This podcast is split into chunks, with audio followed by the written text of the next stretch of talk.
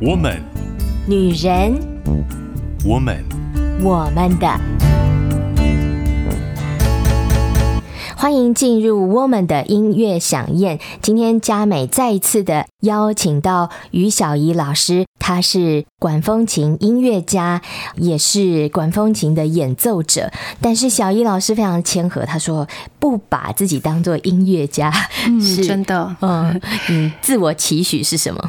呃，一定要先能够成为一个人呐、啊，嗯，音乐人好好的，对，嗯，就是一个人，就是所谓的人，就是我们应该要有的一种态度啊，或是谦虚、温和，或者是跟人的相处、合作的能力。音乐其实只是我们的一个专业，它是一个媒介。呃，我每次的合作可能是有不同的团队在组合，我只是这个媒介其中的一个。那我说我不把我自己当做音乐家的部分，是因为我从小并不是在很好的一个呃环境下来学习音乐。其实我在刚开始接触音乐这部分，是我去求我妈妈的。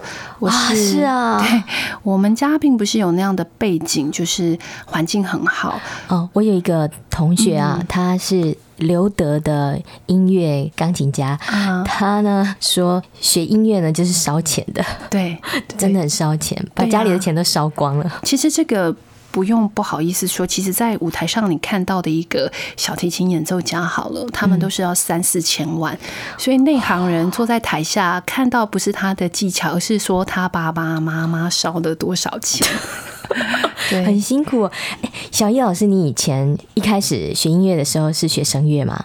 对、啊，后来为什么转到管风琴这么独特的一个乐器？对，所以我一直想要提到，就是我在小时候其实我是非常是没有背景，那我求我妈妈让我学钢琴，嗯、所以一开始学之后，我就一直自己。找很多的出路，所以这样子回想起来，我好像一直是自己找出路的那种成长背景，所以就不怕辛苦了，锻炼出来了。对，我好像就是妈妈也不懂嘛，那我就是自己求她给我学。嗯通常你学音乐就是还要学乐理啊，还要学很多的乐器。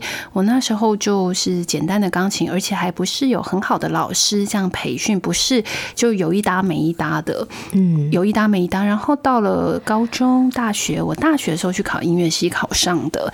那那时候是一开始是念声乐，好，所以这中间的过程其实比较是呃坎坎坷坷的这样自学跟。在自己摸索的过程，嗯，佳美也曾经想要去考音乐系，嗯，很多人都说从声乐进入会比较容易，嗯，如果你在歌唱上面有一点恩赐，因为毕竟人的乐器就在你的身体里面，嗯、所以你还是要看你适不适合唱声乐。因为如果你不适合，你还是会很辛苦，就是你再怎么努力，还是有一些瓶颈。谈到了管风琴哦，跟钢琴的比较，呃，虽然他们都有键盘，对啊，嗯、但是他们实在是不同的乐器，对，完全不一样。所以我从声乐转到管风琴这个部分，其实就是在。呃，我毕业之后，大学毕业之后，我先工作了四年。那我那四年是要还助学贷款，哇，好辛苦啊！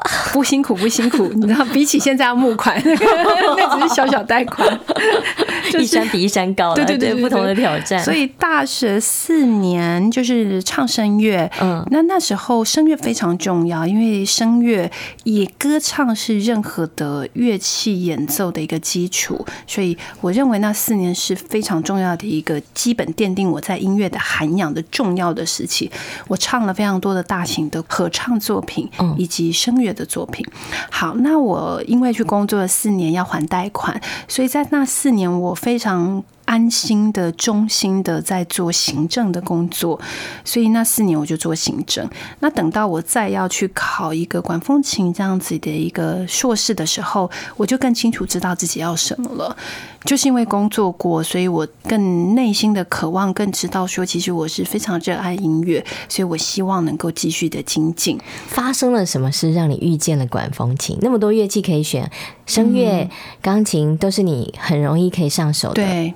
应该有发生什么事情，或是你 有有有有，就是在呃怀恩堂，我那时候在怀恩堂在服侍，那我的一个牧师叫王世平牧师，他也是非常好的牧者，那他那时候常常就是要婚丧喜庆都需要司琴，他就哎、欸、小姨小姨来，然后就因为有需要说啊，你要不要去学管风琴？哦，然后他只是随便讲一下，没想到我真的跑去考了一个硕士。他现在看到你应该觉得很惊叹吧？对，他应该没想到，我只是叫你来司个琴，就我搞到人生的志业。那我就去念了研究所。那我研究所念完之后，呃，因为在这中间有一个小小的一个点，就是我毕业之后，研究所毕业之后，我参加一个比赛，那就拿到了冠军。那其实那个冠军只是人生的一个演奏的开始，在那之后，我就不断的在这个路上在追求。那其实这是有迹可循的。我们在教会里面用管风琴来服侍，是非常高频率的在使用这个乐器。嗯，所以即便是在任何一个行业，你如果在做这样的工作，你要想办法精进，或是让它有活力，这都是一个应该要有的一种态度。所以在这个过程当中，我发现你要把自己放在最高的标准，演奏家，这是没有别条路了，因为你不可能就是会教不会弹。以及管风琴这个乐器，你必须要熟悉这一些经典曲目，你才能够好好的发展这个乐器。你可以想象吗？如果你有一台非常高贵的、高级的一个车子，可是你却从来没有开它，太可惜了。你只是看它，或者是在旁边散步，摸摸它，你没有去发挥它的性能。所以，为什么我有这么强烈的这种求知求？求要把这个管风琴弹好，是因为如果没有把管风琴的这些巴哈或法国的这些曲子把它弹到熟，在这台乐器展演，这台琴永远不会被发挥耶，很可怕哎，它可能就是一个装饰品。嗯。对，所以我觉得好像这样聊一聊，我更知道我应该在做什么了。真的，Podcast 的一个重要的意义就是找到在聊出自己的心声，对，聊出自己的心声。对，我是是很有使命的，只是说过程中有些辛苦，那我还是。回到那个最终，我要把这台乐器能够被发现、发挥，我得去练这些歌，办最好的音乐会。最好的应该是说被尊重的音乐会。嗯，我们先来聊一个小点啦，就是光你要去适应不同的。管风琴不同的乐器，因为每个都长得不太一样嘛，每个性能、功能，它的年纪都不一样。像佳美，我刚开始录音的时候，我一换了录音室，我就不会录音了，就会觉得卡卡怪怪的。小艺老师会？太好了，会。我跟你说，管风琴真的是世界上最难的乐器哦。它的难并不是那个难，就是它就是一个，它就是高门槛吗？对，它必须要熟悉这个乐器，就像你刚刚说的，你坐下来，你得嗯、呃、弄一下它的软体，点一下。嗯，那你知道吗？每一台几乎我每次去演出都是要非常快速的上手，所以其实心理的压力是非常大。那我怎么样训练我自己？所以这也就牵扯到为什么我会越走越高，是因为。我就是因为有意识到说，我每次去演出都会有遇到困难，就是适应上很难。所以你知道我多么 给我自己磨练吗？那我就想，那我就是弹遍每一台琴，那我总可以适应的快一点嘛。哦，就是这是好方法，但是也是辛苦的方法。对，我就是给自己这么，所以原本在台湾可能是觉得啊，那台琴怎么那么大？可是当我出国磨练了一招，一个礼拜弹了五台琴，五场音乐会。不同的城市，一个礼拜中每一台真的完全不一样。那我要非常理智、快速、非常没有带情感的，就是目标一致的，把操作管风琴这件事情变成我的一个以一个 SOP，对，对 SOP 跟一个天命。然后我就会突然间，你会磨练出一种潜能。那等到我回来台湾的时候，哎，再碰到魏武营这么大的琴，我第一个是不会害怕。第二个是 SOP，赶快拿出来。国外的经验，嗯，那那个在国外都不怕了，这个 这个在家乡 就就会好一点，所以很很辛苦。那个辛苦是适应的方面要非常的理智，专业一点的话就是要像在操作电脑那样很理智。所以我很喜欢你刚刚那个比喻，太棒了。都遇到同样的对对。对，不同的挑战，真的就是用遍了所有的录音室，也就不怕录音，因为那个不是重要的部分，重要的部分是怎么样把我们的好声音呈现出来。聊到了这里呢，我们要请小怡老师推荐一首管风琴乐曲喽。好，因为我们聊到了嗯，在国外嘛，那我想献给大家一首比较平安的，嗯，就是《耶稣是世人仰望的喜悦》这首歌，希望带给大家一种平安喜乐的氛围。这也是我结婚的时候新郎进场的乐曲，很有名的一首乐曲，我们一起来欣赏。但可惜呢，太晚认识小怡老师了，不然就要请你来演奏喽。对呀，好，现在我们就一起来欣赏这首歌曲，巴哈。耶稣是人仰望的喜悦。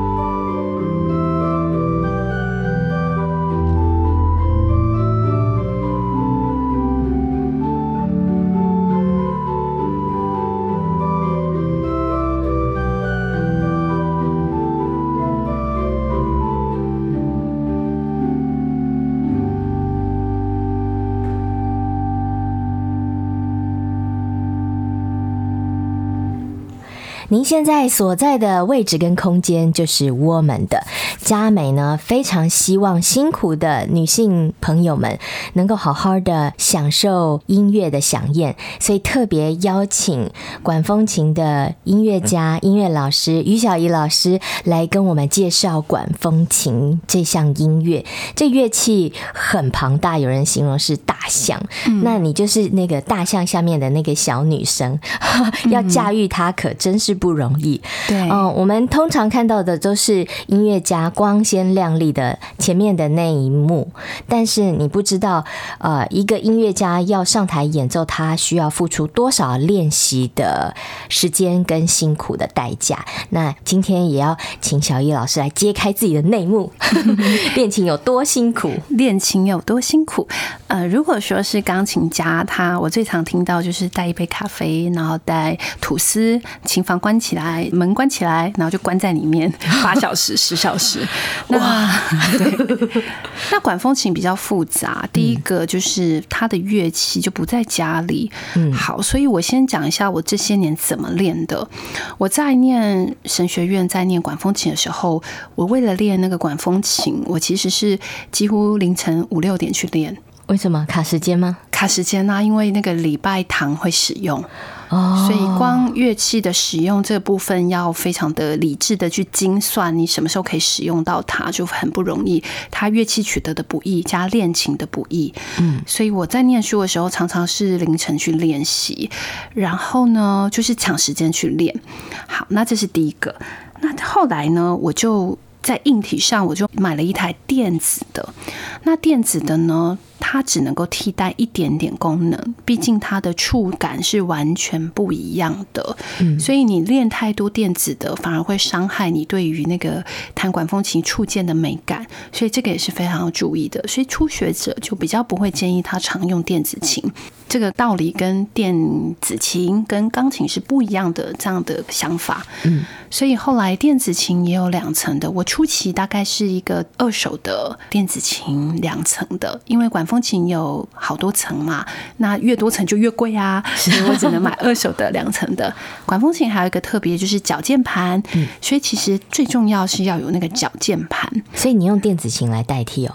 电子琴的管风琴它是有脚键盘的，OK。因为佳美很久很久以前也练过电子琴，但是我觉得还是跟管风琴完全不一样。对，对，所以我才会说这并不是很好的选择。嗯，还有我刚刚我要特别澄清的就是，有一些电子琴它脚键盘呢比较像是一个功能性，就是和声或者是音效，但是真的 pipe organ。这样子的电子管风琴，它的脚是模拟真的管风琴，所以它的功能性是要更全面的，就是要真的要脚踏实地的去练，脚有脚的脚法跟脚功一样。哦，我光看管风琴的谱就很复杂嘞。对，嗯，对，我不知道，因为我现在已经过了那个阶段。我记得我初学的时候是一小节练一个礼拜的那种概念，因为你要把它手脚对在一起嘛。是。是是是，而且就会卡卡的，就有过了那个阶段。好，所以在后来我就是买了第二台二手的，因为第一台坏了。但是我在这个过程当中不能够一直依赖电子琴，所以就是得常常到真的管风琴这样交替交替。呃，我后来到某家教会服务。这个教会他们很棒，就是他让我可以一直去使用它，所以我最经典的就是我早上啊就跟管理员一起上班，然后呢我就等到管理员要下班了才叫我，所以全教会都知道那个故事，就于老师都练得比那个管理员，他们还叫我早点回家，让管理员下班，所以我在某甲教会的故事就是一直练琴，你应该很享受吧？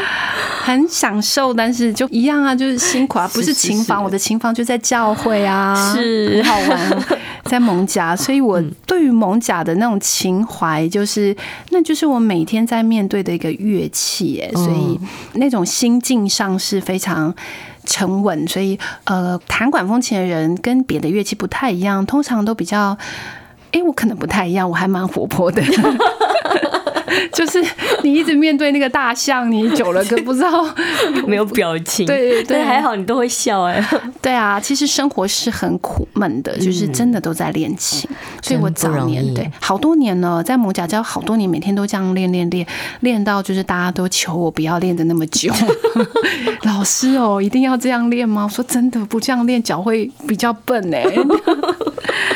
哇，那你就很能体会你的学生要练琴的辛苦，嗯、对不对？对对，刚刚还没有讲到进化版，不好意思。后来进化版就是呢，在教会练有个麻烦，就是在教会练，那常常教会也有活动啊，嗯、所以我非常需要练琴的时候，教会不能练，礼拜天要弹，这样子会很紧张。哦、最后我也是在家里，呃，我妈妈她就赞助我，我买了一台，这是最新的，就是三层的电子管风琴，它是模拟国家音乐厅的这样的脚键盘，触键上也是我特别定制，是木头的，所以我就取代了之前电子琴那样子比较浅或是完全不一样的那种感受，所以我要。啊，简单来说就是触感要好一点，是是是，就是触感要真实一点。塑料、塑胶跟木头的触键的用力的方式也都不一样。对啊，所以我那台琴现在在我的福尔摩沙管风琴演奏家这个工作室里面的琴，就是我妈妈赞助的。那其实我有更大的使命，其实也是为了推广。其实我自己如果要练琴，我到教会我还是可以解决，但我一直。念兹在兹的，就是说我的学生啊太多了，就是你培训他们，但是他们因为没有勤练，再来没有地方使用，他们常常学到一半就不学。嗯，所以为什么我觉得这个乐器比较难推广？很大一部分还是是乐器。所以我才会弄一个工作室。第一个就是我不再受限于教会或者是学校，那在工作室上面也比较多的可能，在教学上，或者是甚至学生应急，他们要来练琴，我的学生会晚上十点多来练琴，哎，等老师练完，等老师练完 练到十二点，好好有老师的风范，这样效法老师。对，我的学生每个都很认真，他们都就是。老师不用叫他们要认真，是他们看到老师自己每年都在进化，就不好意思。他们自己要认真。哎，那我今年要进化怎么样？会跟着老师进化。之前听小怡老师在讲座当中分享啊，去国外演奏、嗯，练琴，嗯，不是那么的梦幻跟浪漫啊，是一个女子小女子呢，半夜要推着那个中古教堂的大门，对，然后摸黑进去弹琴，对，真的真的。因为教堂都是它的第一个，它的门是比较厚，铜门嘛，比较厚。然后再来呢，就是你可以想象一下，在偌大的教堂里面，你在管风琴的琴座，你的背面全部都是黑的，跟空间，你会害怕吗？不会，但是你还是会想要赶快练完。哎，我有在那个维也纳圣彼得大教教堂，那个真的是我人生永远难忘的经验。那个难忘是我一踏进去的时候，因为它是巴洛克式的，所以是金碧辉煌。这是我这辈子第一次看到所谓的巴洛克式。一样啊，我就是那样，我一走进去我就。我永远记得我嘴巴大概十秒才合起来，然后这样一直转圈圈。哎，我已经都年纪那么大了，才去体验这种人生，所以我永远都会记得那个时刻，就是让我惊艳的那一种，成为我未来做音乐事业的一个养分。好，我就看到，然后再抬头看看那个管风琴，金碧辉煌哎。然后就开始爬阁楼上去，那阁楼就是哦，真的就是阁楼，而且它通常都是藏在那个祭坛。我们一个教堂它有祭坛嘛，那那个祭坛的旁边的小门还要推开，然后慢慢爬上去，通常要走很久。还有一件事情就是上厕所也很难，通常在上面你要上厕所，你就是得重重关卡，走走走，穿越整个教堂，再到那个下面地下室。好可怕！我现在想起来，对，太多经验。那个在维也纳是凌晨去练，六点多，然后还有半夜十点练到半夜十二点，然后练到那个钟声在敲，所以是很特别经验。那还有一个在波兰也是，也是那种非常大的教堂，一去就马上要适应。那我就在波兰那一次，我比较幸运，我就求那个主办单位说。我真的很害怕，可不可以派一个人下来陪我练琴？这样，就他们就有一个小帅哥就，就好，我要陪，这样长得很像 裘德洛的帅哥，那个是比较幸福的时刻。对对对对，然后他就乖乖坐在那边，这样。